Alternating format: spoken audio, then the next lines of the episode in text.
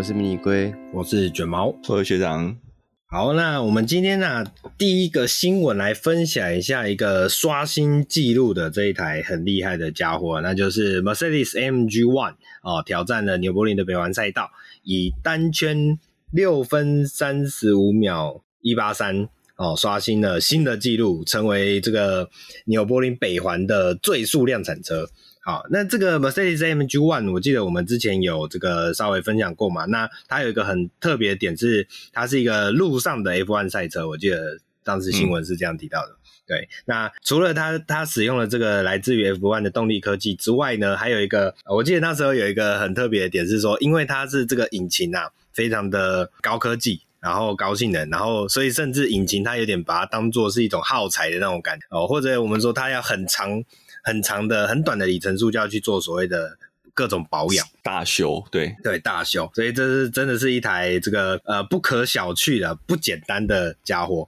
好，那这款车呢，也因为这那么独特啊，其实全球限量也只有两百七十五辆啊。那这款车呢，这边再快速的带一下它的动力系统，让大家对这个呃它的动力引擎有些概念啊。它就是这个一点六升的 V 六涡轮增压引擎哦，不要以为一点六升好像是什么诶、小车在用的，没有，它就是 F1 的动力。然后主为什么一点六升可以炸出这么多动力？主要也还是因为它有搭配着所谓的油电混合的动力系统啊，然后配置了。四驱电动马达以及一个八点四 k 瓦时电池组，最大的马力可以来到一千零六十三匹。OK，那这一次在这个纽柏林北环赛道刷新了六分三十五秒一八三的这样的记录呢，哦，可以说是非常的呃惊人啊。那学长对这样的记录是有什么这个想要评论的点吗？真的是很快，应该这样讲，就是说。之前我们几次这个这个最快量产车作为几次易主嘛，就是在这两年，嗯、一个是保时捷九一呃九一 GT Two RS M 嘛，嗯，然后后来这个记录被不承认啊、应该说被诶、欸，应该说 GT Two RS 先做出来之后，然后后来 GT Benz 的 AMG GT Black Series 又把它刷掉，就是四六分四十八秒。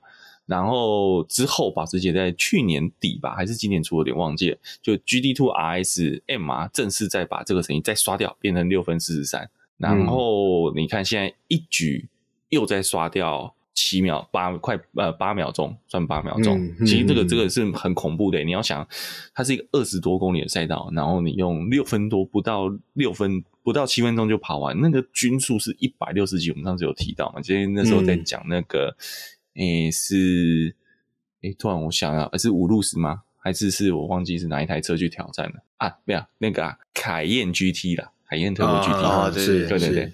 那那那个时候就讲这时速很恐怖。然后我今天其实把这个影片，而且它是就是凌晨我们看到，今天那时候刚好我睡不着，然后就就在看影片，嗯、然后就然后然后其实这个书你看到那个影片非常的恐怖，就是有很多我们那个。在可能已经算跑车来讲，要稍微收速的弯，根本没有减速，然后油门就灌下去两百多公里过去。嗯嗯嗯嗯，然后所以那个机械抓地力跟空气抓力知道，不过我觉得它它其实可以更快，为什么？嗯，因为它最后在那个最后那个大直线啊，它的它的最最高档的超转比不够。嗯，不过这也是设计啊，因为你本来就没有多少赛道可以跟到三百三十公里这个速度啦。嗯，那所以以今天以一个赛道为生的。这个这个车型本来就在这种最高速的区段部会会去做取舍，哦，会有点牺牲，然后但他就卡在他最后那个大直线。假设他今天超转比够的话，其实他的那个时速可以再往上拉，那他就会再更快。嗯嗯嗯，好，总之无论如何啊，这个刷新的新纪录，它就是本身就是一个实力的证明啊，对吧？那这个所谓的。到一般道路上的 F1，呃，这个这个名号不是说假的。好啊，那接下来接下来还有什么样的量产车可以再刷新这个记录啊？我们就可能要再继续期待一下。我觉得这也这是这台车有点小，也不能讲它小作弊，是它它算是这种我们叫做 Hyper Car，然后又是极少见的 Hyper Car，就是讲那个数量极少、价格超高的那种，很少。他们真的会直接在纽柏林做实践的，他们通常会有测试，但是那时间都不会公布。嗯、我觉得那里有两个原因，是因为假设你今天公布出来的时间，就跟九一一比起来，因为九一一目前也是一个感觉它低规车型比较亲民，但是你说九一一 GD Two 那也是贵到炸掉的车子，对啊，但是跟这些 Hypercar 还有一段距离。那假设它的时间没有比这个漂亮很多的话，你面子要往哪摆？对，所以它它一个它是我觉得它是一个蛮破格，就是它是很有信心的去把这个东西刷掉，是是，然后再来就是它，你说其他的车，其他的超跑厂敢不敢做呢？嗯，可能要真的要准备非常万全，才敢玩一次。嗯、对，这就是传说中的不参加考试就不会有成绩的问题。哦，对，啊，就是这样。对，呃，这样不验快筛就不会有确诊。啊，对对对对对，没错。好了，刚刚有提到价格的部分嘛，这边补充一下，这个 MG One 的售价啦，折合新台币大约是要八千万左右。那这个当然指，当然是指呃原产地的售价。一讲原产地了，英镑反正你嗯，对买得到的说大概已经就是两百两两百五十万英镑的样子吧。嗯嗯嗯，是是，对吧？所以如果台湾有非常厉害的大咖哦，买买这台车的话，想必这个价格啊可能会破亿哦。我自己在这样推测，绝对这个这个进来台湾绝对破亿的。对啊，所以这就不只是移动房地产了，这这我都不知道要用移动什么来解释它。移动城堡，霍尔的移动城堡。好 好，啊那这这个惊人的新的记录哦，就我们就来跟大家分享一下霍尔的。移动城堡还是霍尔的移动城堡？这这个不错，双关。哎，刚好又是 Mercedes AMG One 的移动城堡。OK，好，下一条新闻来分享一下，一样是这个算是顶级品牌啊，这个是保时捷 Porsche 推出了这个很特别的产品，它推出了什么呢？它推出了 Porsche 911的 Docker 版本。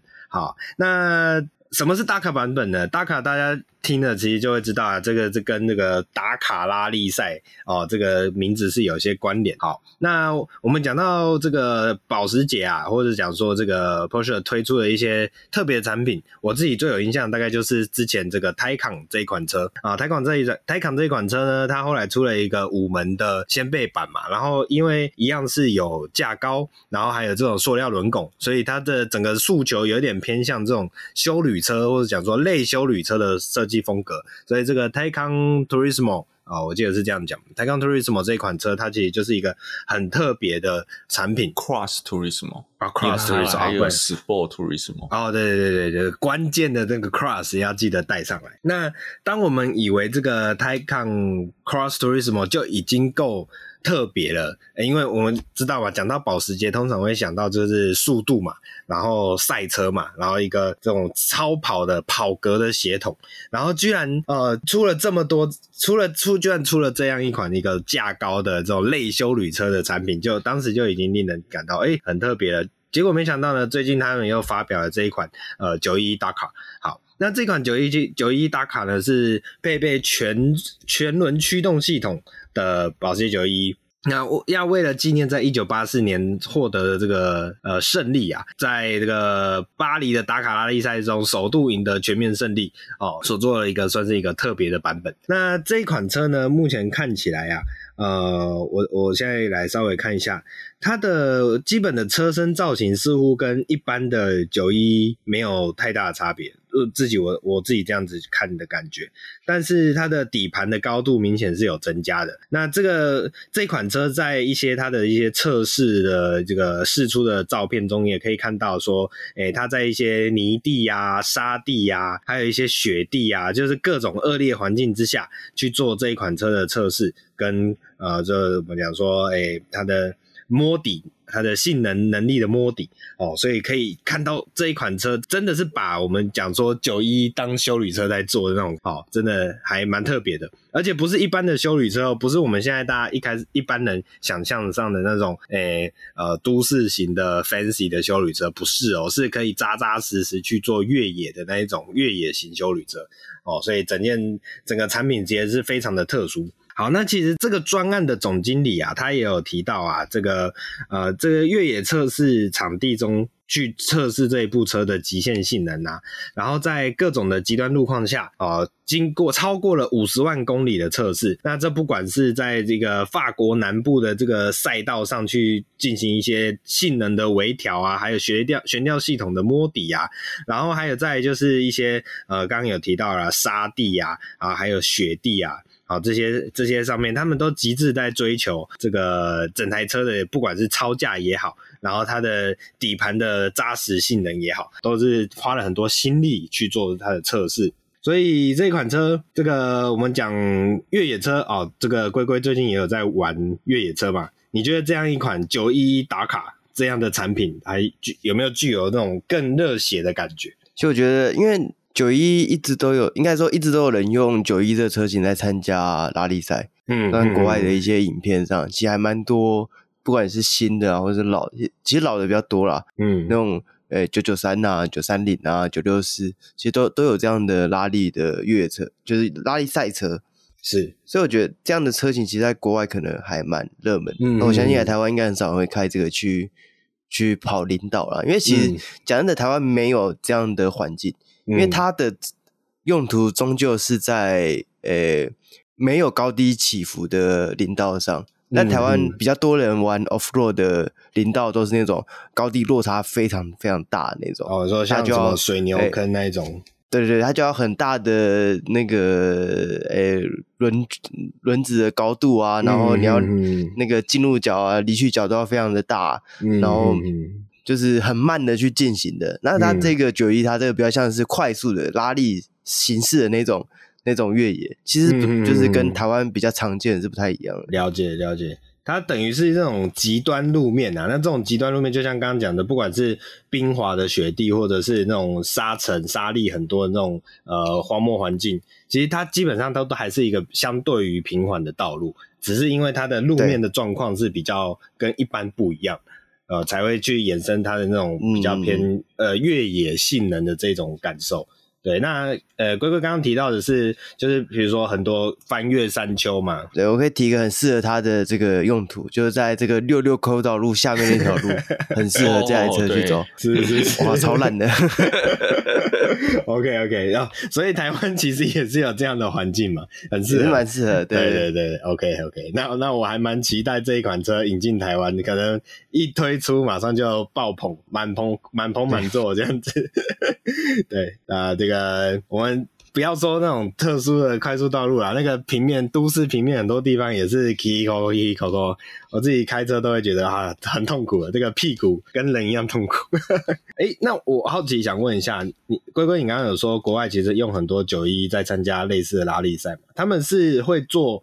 悬吊的改装吗？还是是用用原厂的比较类似跑车的架高啊？都是有架高，对，对架高。我们讲是，我们对我们讲的并不是那种像爬山赛，你感觉还是用赛车的在柏油路路面，或是水泥铺装路面。我们讲的是就是更再更糟一点，其实那个都会稍微再加高。嗯嗯嗯，OK OK，好。好，对啊，所以在今天来跟大家分享一下这个新闻啊，就是九一打卡这一款车，呃，就就像龟龟讲的啦，还有再就是我们之前也有聊过，很多国外会有一些呃这种把这种，比如说以前也有 Golf 啊，Golf 就整个做架高的改装，类似那种感觉，所以这种整个其实这个整个氛围啊，或者是讲说它的视觉风格也不会说太突兀。哦，就是有着一定程度的这种视觉感，还还蛮特别，啊，来跟大家分享一下这一款保时捷的九一一打卡。好，其实我我不好打个岔，我觉得其实某种程度，你把它因为它抬起来，慢慢看一下，它就很像一个呃没有第三箱的凯宴。哦，是是是，有有有一点扁一点的感觉，因为被抬高了。对对对对对对。或者说应该说马凯那种感觉，对对对，哎、欸，所以这代表不管是凯宴还是马 Can，其实这个是十足的有保时捷的血统在里面的，就跑味很重。对对对，不能一直笑人家是私生子，人家现在赚最多。嗯哼哼，好好，下一款车呢，这些也是有点类似的视觉感啊，那就是这个欧洲有一个新的品牌。推出了一款全新的电动修旅，那这个品牌呢叫做 Aira，应该叫 Aira 吧？这有点我不太确定要怎么发音。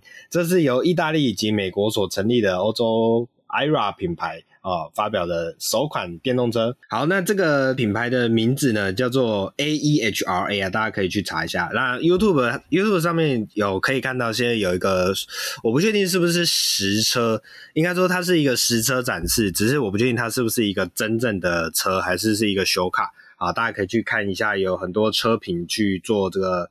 呃，采类似采访，那这一款车呢，预计在二零二五年会上市。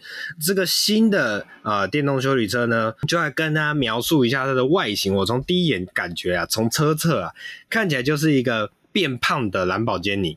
哦，那大家可能会想说，哎、很奇怪，就啊。兰博基尼自己就出修旅车 Urus 了嘛？那这有什么好特别的？那我是觉得从它车车的视觉线条来看呢，它跟 Urus 的差别是 Urus 还是比较偏向那种呃先背车为基底，然后去做成这种。跑格化的休旅车的感觉。那这一款 IRA 很特别的是，它的这个线条啊，它在车尾的那个线条还是有比较类似跑车那种。呃、我们讲说，可能你从 B 柱开始下坠线条的这个幅度啊，比起 Urus 是更为修长啊，整个拉得更长的那种感觉。所以你会感觉很像是这个 Lamborghini 的跑车直接变厚，而不是像 Urus 那样有一种。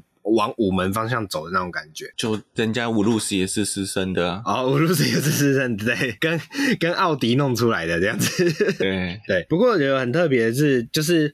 确实，这种都有这种意大利的血统在里面啊。就意大利人对于这种跑车啊，还是有一定的呃，我我讲说，意大利人坐普通车好像大家觉得不怎么样，但是坐跑车还真的是有它的厉害之处。那这一款车呢，它的这个尺寸啊，好像呃车长是五米一，然后预计会使用三 G 电动马达啊，配上一百二十 k 瓦时的电池组，那最高的马力预计可以来到七百九十四匹，然后八百公里的续航力哦。可是呢，呃，七百九十四匹的动力啊，在这种如果比较偏向跑，尤其是它的造型啊，非常跑格化。那在偏向这种跑格化，我们一般会联想到类似超跑的产品的呃车呃车子上面，好像七百九十四匹不是不是什么太特别的动力数据啊，嗯、我自己就觉得，电动车并不是非常的顶贵。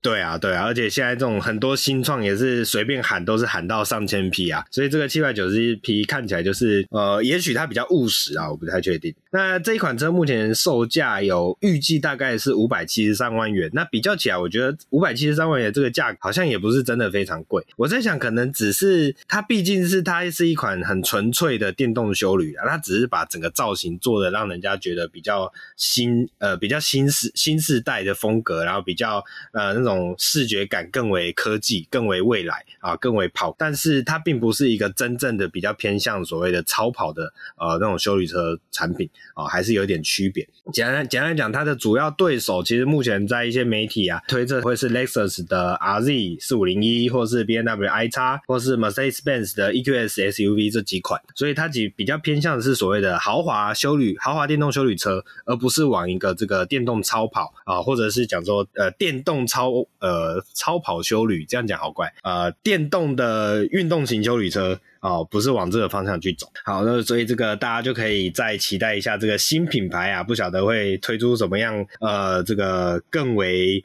呃，目前已经有说了，预计明年二月会再发表第二款。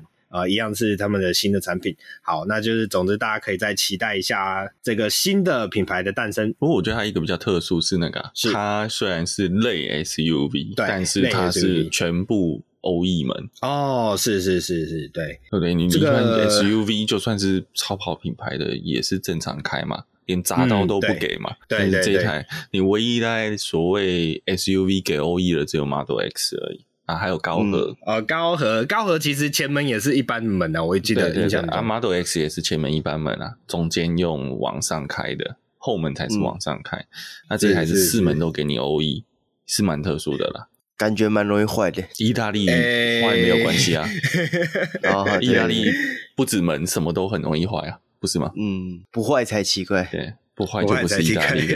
对，这是意大利车的。哎、欸，我我记得以前好像有什么。揶揄意大利车的一个哦，意大利车是不会坏的，杜卡迪是不会坏的。哦，对，因为你永远有第二台当备料。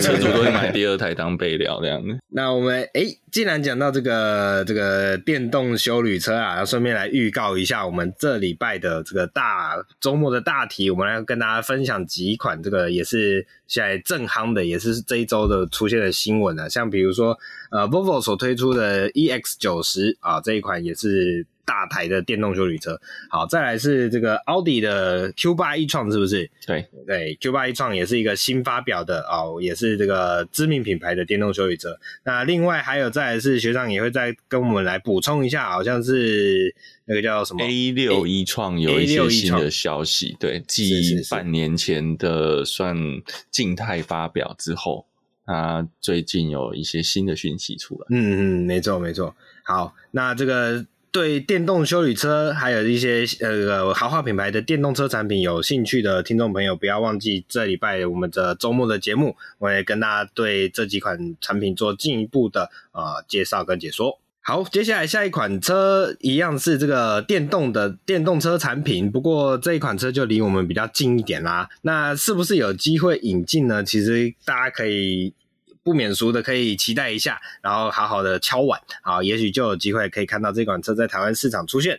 那这款车是什么呢？其实就是 MG 这个品牌啊，MG 最近的话题也是很多嘛。那我们当然就很乐见这种新品牌进来，然后去呃对这个市场去引发一些新的话题性。好，好，那 MG 这个品牌呢，近近来啊有这个流出一些资讯啊，这个资讯是他们即将要规划的这个叫做呃平价的电动敞篷跑车啊。这个平价电动敞篷跑车有一些流出的这个外观图啊，这应该也是来自于他们一些一些呃政府部门的审验所提交的一些车辆造型的外观，好、哦、去做一些呃验证。OK，好，那从这些流出的资料显示啊，这是一款双门的小跑车。那看到这个整个双门小跑车整个外形，最最直觉的就是联想到它的呃，我们讲说现在我们讲到敞篷。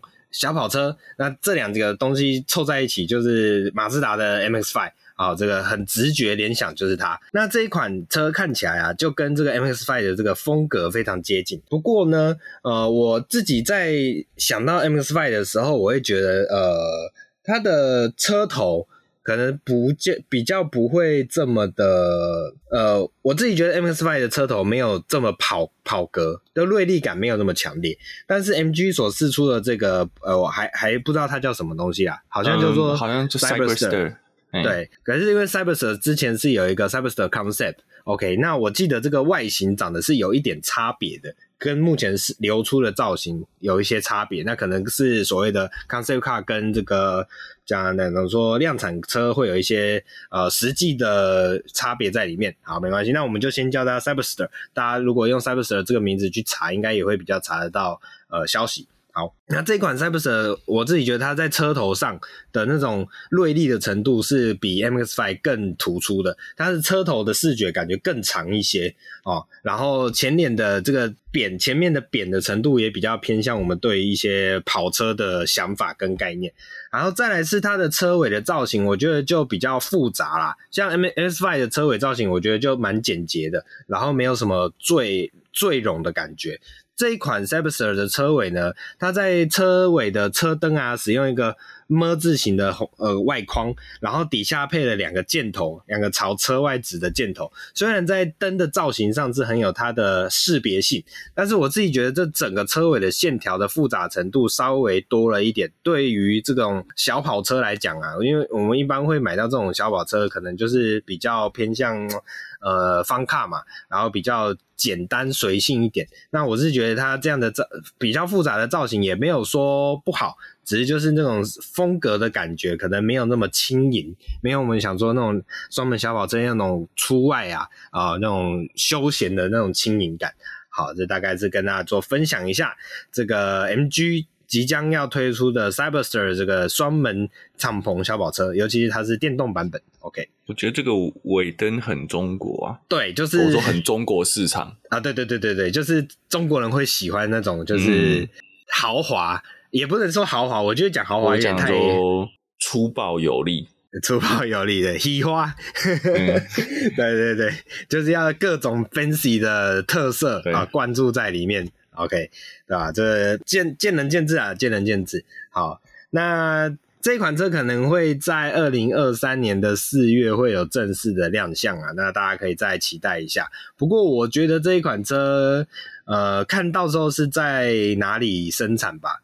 对，如果还是初期是中国产，对，应该是免不了，对吧？只是后来这款车怎么往国际，我对，我也觉得以这个量。不太会拉到英国产哦，因因为、呃、因为你小双门小跑车没有那么大的产能，是是是，所以它本来就假设就是你只是卖到欧洲卖个几台，那中国拨过去就好。嗯嗯嗯，也是也是，对啊，那就有点可惜啦。不过没关系，这个到时候再看看吧。反正 MX-5 还是可以继续独霸台湾市场好一阵子，这是不用怀疑的。哎、欸，好，我突然想到，MX Five 跟八六。还是有价差，对不对？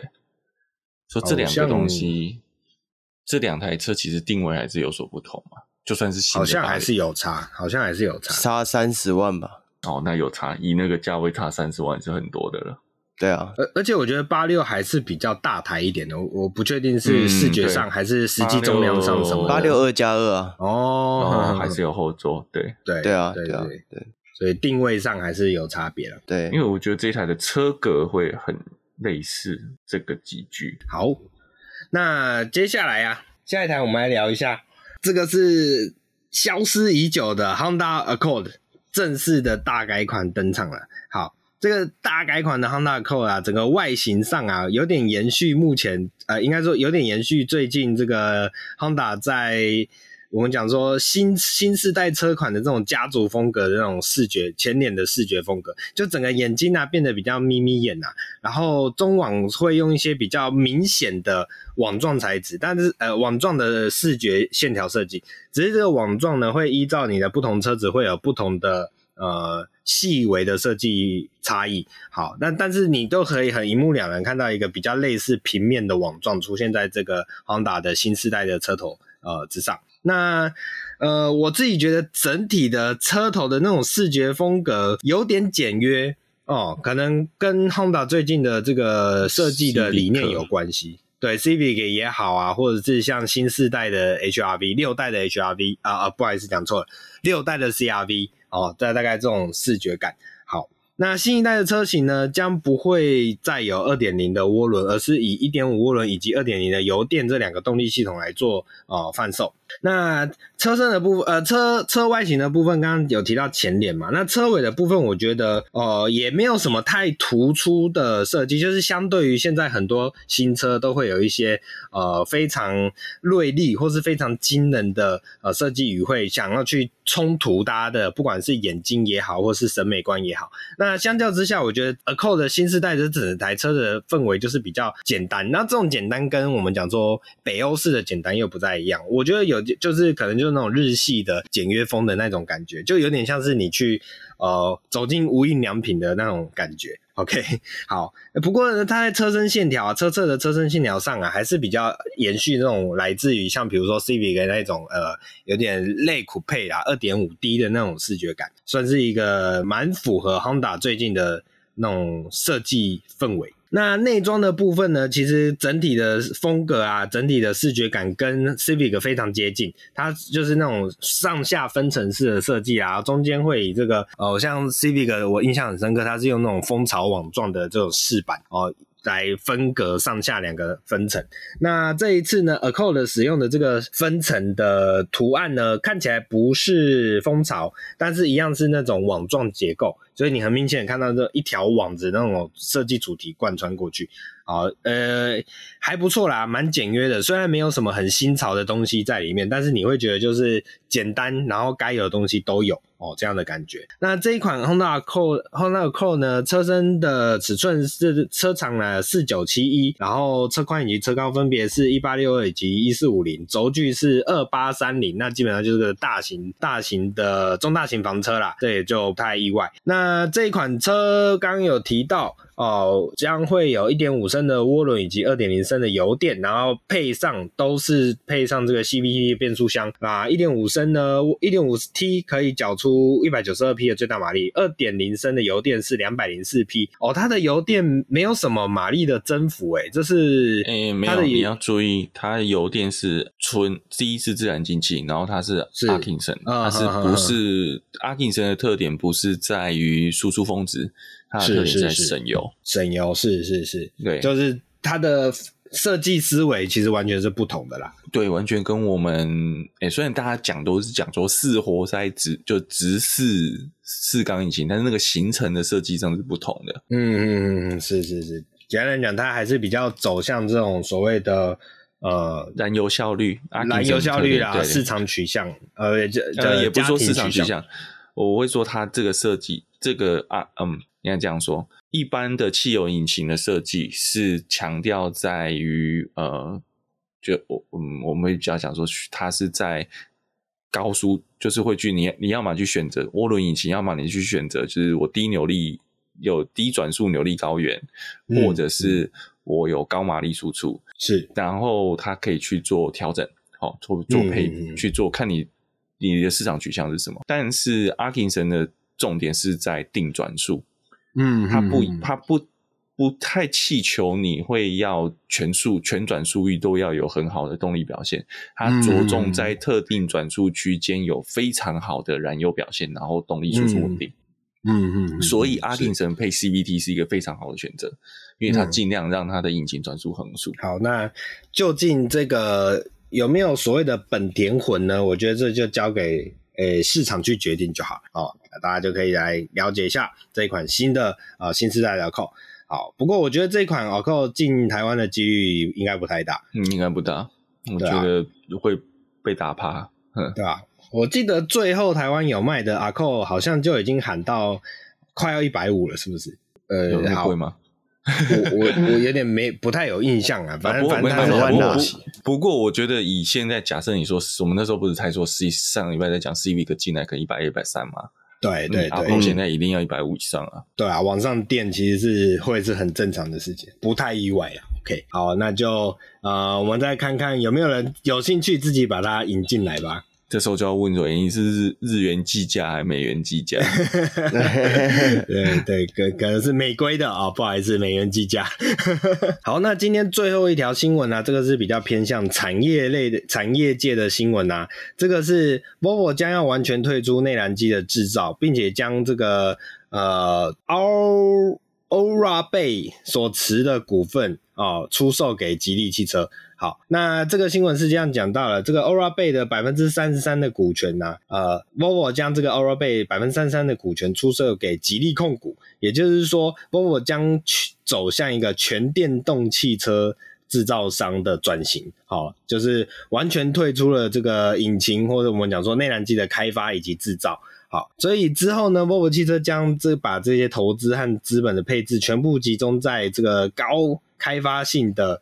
呃，高性能的呃全电动动力的系统上面，然后在全电动未来过渡的期间，Aurora Bay 仍将是 Volvo 汽车的战略合作伙伴，那也是它的混合动力啊，或是轻混动系统的唯一的供应商。好，那这个交易的款项其实并没有被披露啦，那这次交易预计会在二零二二年的年底完成。那所以简单来讲啊，就像我们刚刚讲的啊，Volvo 未来将是一个纯电的呃汽车生产制造商，哦，他会把所有的这个我们讲说引擎动力的部分都转卖给吉利汽车，让吉利汽车专门去，或应该说现在在中国市场还有还是有很大一块是传统内燃机的市场，所以就等于是各取所需，各取所需这样子的感觉。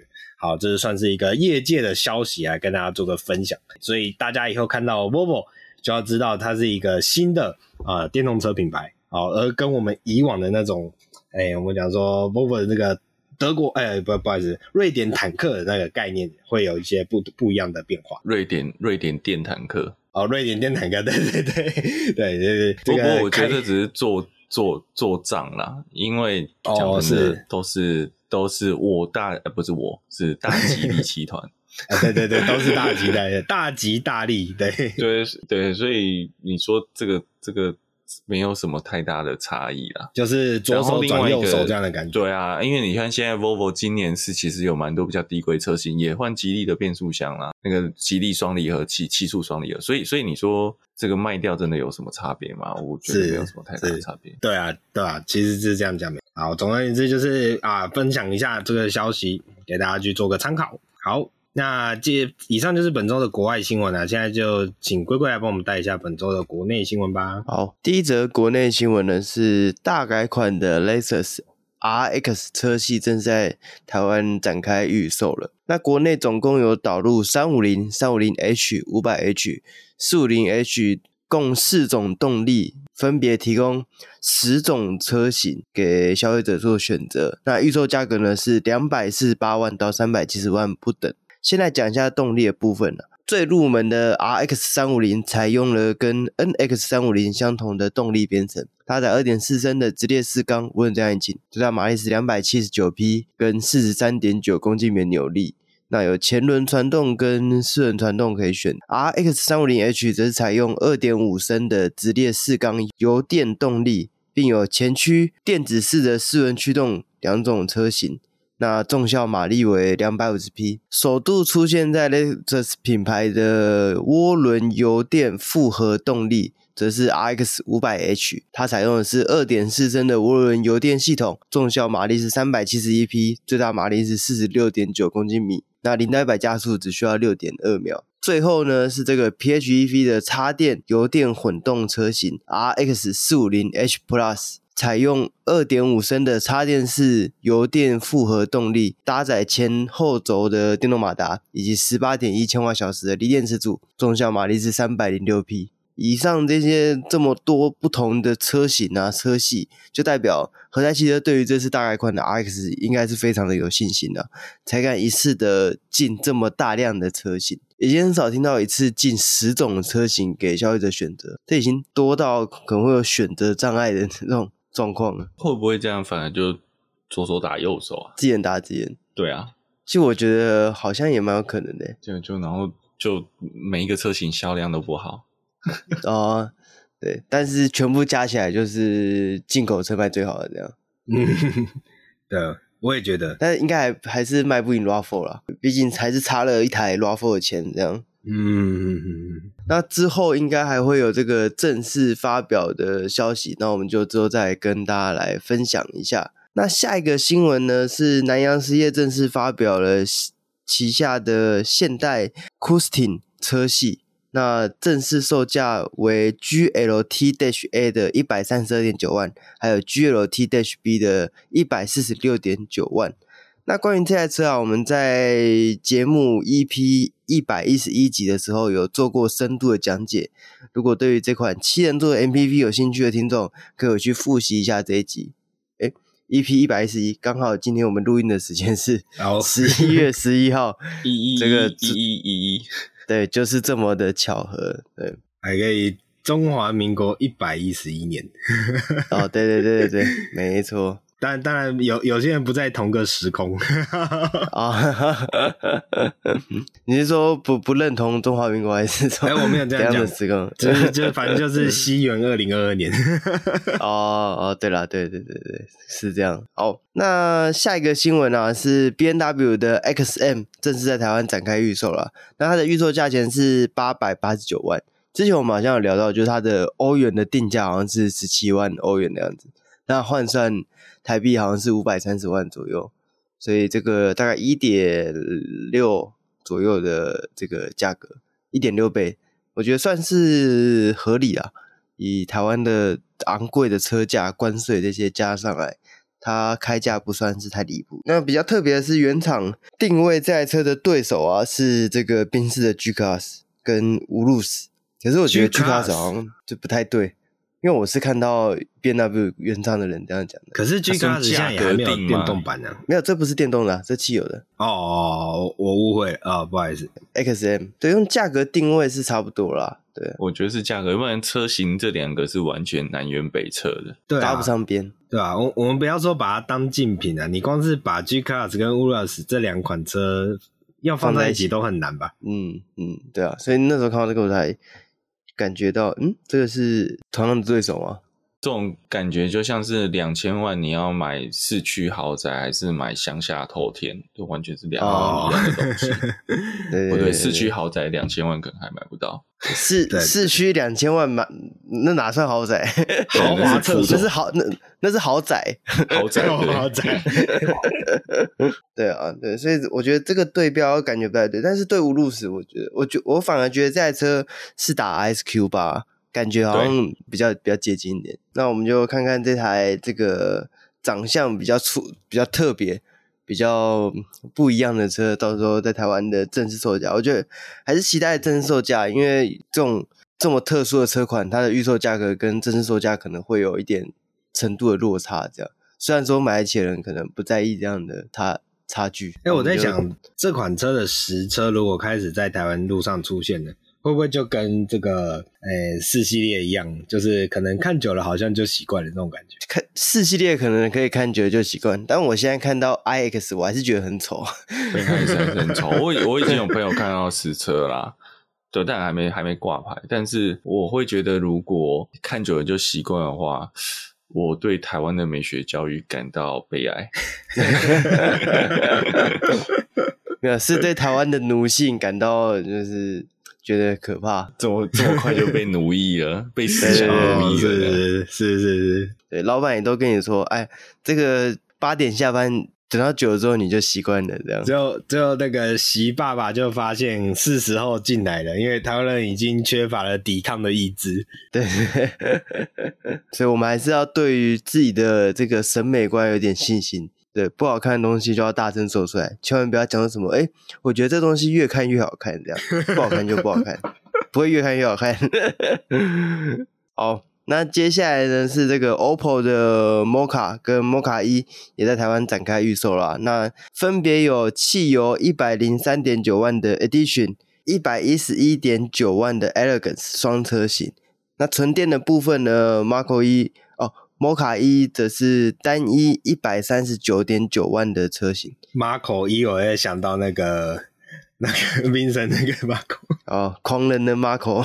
对，在动力部分啊，汽油车型使用的是一点二升直列三缸涡轮引擎，搭配八速的手自排变速箱，最大马力是一百三十匹，跟二十三点五公斤每扭力。那这个动力就是 Peugeot 的二零零八的这个引擎啊。常应该说，Peugeot 现在常见的一点二 T 就是这个引擎。嗯、那纯电车型呢，则是搭载前轴一具永磁同步电动马达，配备总容量五十千瓦小时的锂电池，那最大马力是一百三十六匹，跟二十六点五公斤米的扭力。那我觉得这个车很特别啊，就是它的汽油车的开价比二零零八贵，但是纯电车型却比一二零零八便宜。对，那你们会怎么看这个价格？我觉得我觉得比二零零八贵。对啊，我我觉得二零零八就已经够小众了。对对对，嗯。然后你还开开个，因为我们之前就聊到，不管是 MG 也好，或是 OPPO 也好，我们都是希望它可以当一个市场破坏者的定位嘛。那结果结果进来，你不要说市场破坏者，你连保湿破坏者都做不了的话，那好像嗯，有有点持保留态度。哦，对对对对对。而且必须要老实讲，就是大家买 Peugeot 还会买一个哦，这个法系美学这样，车子很漂亮啊，那内装很很可以自我催眠的。对对对对，就买贵了好算了，就是我买的是一个品味，品味 对对，但是你买 OPPO 你就已经买德国车了，买德国车有在讲品味的吗？对啊，特殊好，我这样讲，独特少见，对，这样。OK，那那也可以买纳智捷啊。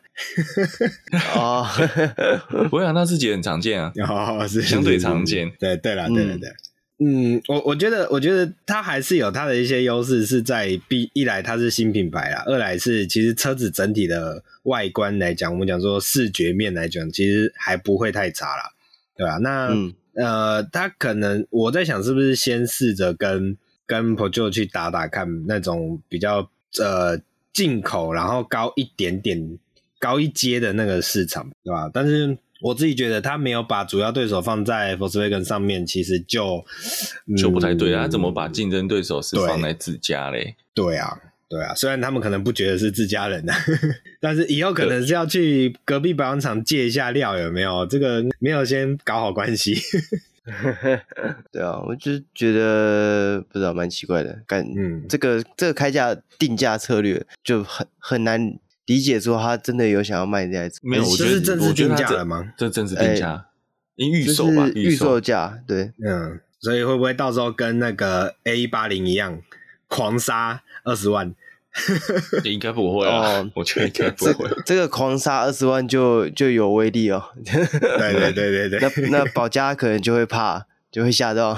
哦，也对哦，在台湾是不同家哈。对啊，对不同家不同家，所以应该说我们比较期待看到他们两家互打，这样子对消费者才是最最有利的。没没没没，不是不是不是跟保家互打。是去挑战台湾服饰的霸权，然后把保家丢在旁边，让他继续自己玩沙就好。哦，可我觉得还是，但但是但是现在很有难度了。对，你你要挑战霸权，产品线要相当完整啊。我觉得 OPPO 还没有到那个地步。嗯，OPPO 的车型是有限。对，不过我觉得，我觉得以现在的价位，讲真的，试水温的成分很高啦。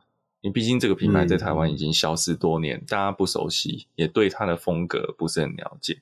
哦，不像保时，虽然说小归小，但是它一直在台湾还是有一点点的量嘛。所以台湾人对这个品牌的印象还是有的，而且它有自己的品牌粉呢。哦，我觉得一个重点在有时候讲车子的族群好了，就是有些车子就是小众，他就是有特别喜欢的人。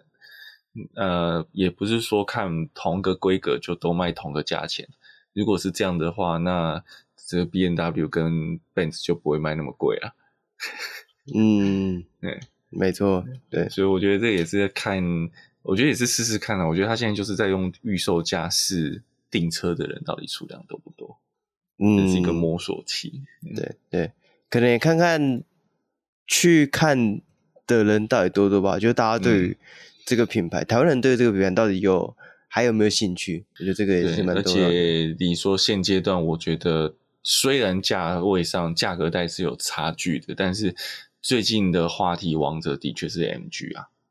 对，嗯嗯嗯，没错，对，真的蛮强的。新品牌来讲，就我们就看看吧，期待看看会不会到时候正式发表的时候，能够给大家一个这个惊亮眼的惊喜，再给大家一个惊喜，这样。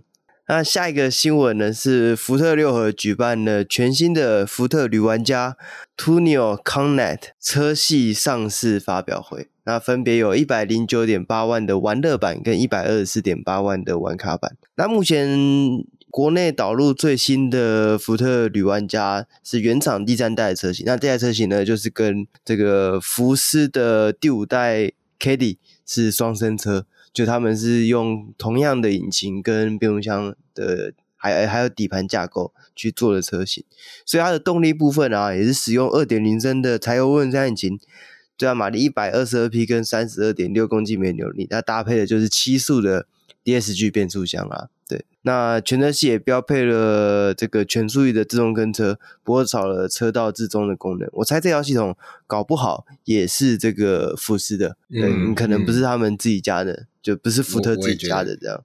而且在记者会的时候，原厂还拿这台直接跟这个 KDI 做对比，这样直接规格列出来对比。嗯、那我就觉得其实蛮蛮有趣的，因为规格上来讲看起来真的是差不多。我我真心觉得没什么好比的。嗯因为这两台就是几乎是同一台车，对，同一个东西，连连排档杆就是福斯的那个小小片的那个，不然如果是福斯是用转的，对对对对，然后那个你看那个电子手刹车，那就是福斯嘛，对，那个那个那个完完全全就是福斯，以后又要去隔壁厂借料了，那个那个那个真的是很福斯的钢琴镜面烤漆，对对对，双福一家亲啦，对，福慧双修，对。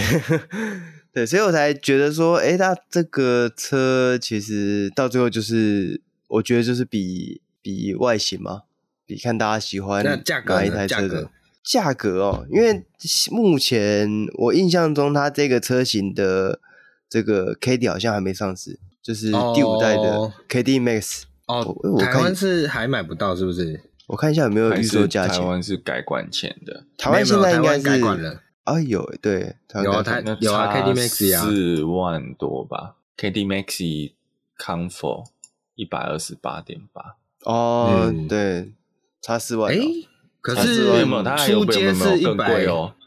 对，它对啊，初阶一百二十八万，它最便宜是一百二十八万。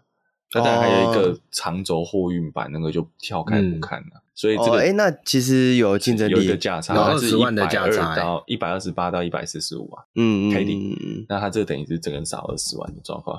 对啊，哦，那二十万价差就蛮好选的，那一定是选这个旅玩家。可是，是同样的东西，可是二十万的价差不可能平白无故消失哦。你觉得二十万羊毛出在羊身上这样？对，只是我我现在不知道它毛毛拔到哪里去了。对对对，对，因为你说动力系统是一样的嘛。对啊，对对啊，一一百出头万其实是真的蛮蛮划算的。而且福特六这相比这个 K D 的售价，它这台也是进口的吧？进口的，进口的，进口的，真的。看不太出来细节有差异什么，因为你讲说它也有 ACC 也有车道自动嘛。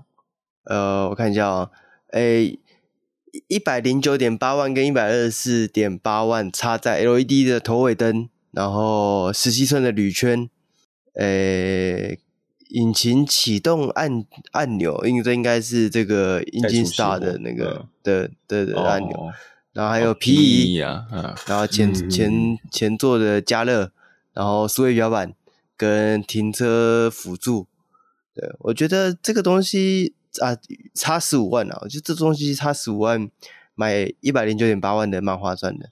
嗯，嗯，我想不到买这样车型的人有需要刚刚这些豪华配备，好像没有特别显得重要了。嗯、我个人这样觉得，对，所以如果以一百零九点八万的话，那这车划算，跟 KD 相比。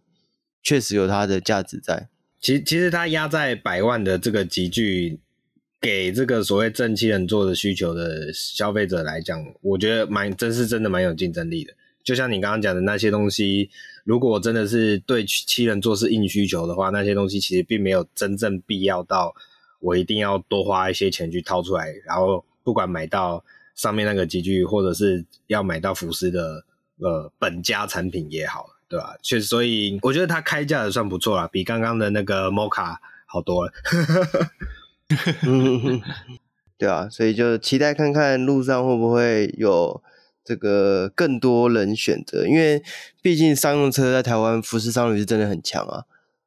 因为旅玩家也不是第一天进来，他已经进来，诶，上一代也进来一段时间了。那很明显，他没有抢下原本 KD 的这块市场。